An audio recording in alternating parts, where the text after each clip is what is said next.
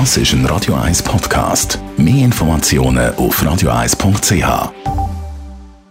Die grünen Minuten auf Radio 1 wird Ihnen präsentiert von Energie 360 Grad. Nachhaltige Energielösungen für die Welt vom Morgen. Energie360.ch die Sommersaison steht vor der Tür, es wird heiß und das gibt ja Durst. Daniela Friedli von der Umweltarena, was ist aus Umweltsicht das Beste? Glas, Alu oder PET?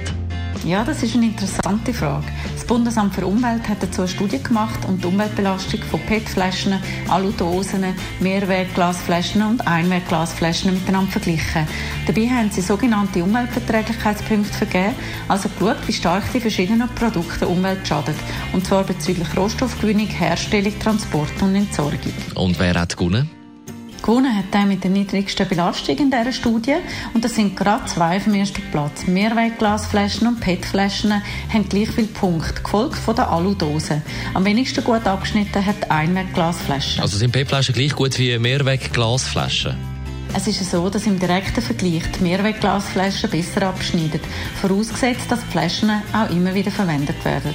PET-Flaschen benötigen leider einen Rohstoff, der endlich ist, nämlich Erdöl. Zudem landen immer noch viel zu viele PET-Flaschen nicht im Recycling.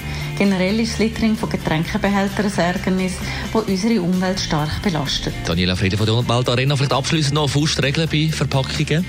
Als Faustregel kann man versuchen, generell Verpackungen mit dem Abfall zu vermeiden.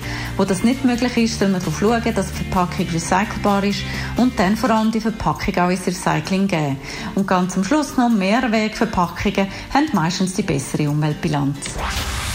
Die grünen Minuten auf Radio 1. Jederzeit zum Nachlesen als Podcast auf radio1.ch. 20 von 10 nach dem Robbie Williams Zusammenfassung vom heutigen Morgen. Und da ist es ja nochmal abschließend um Versteigerung.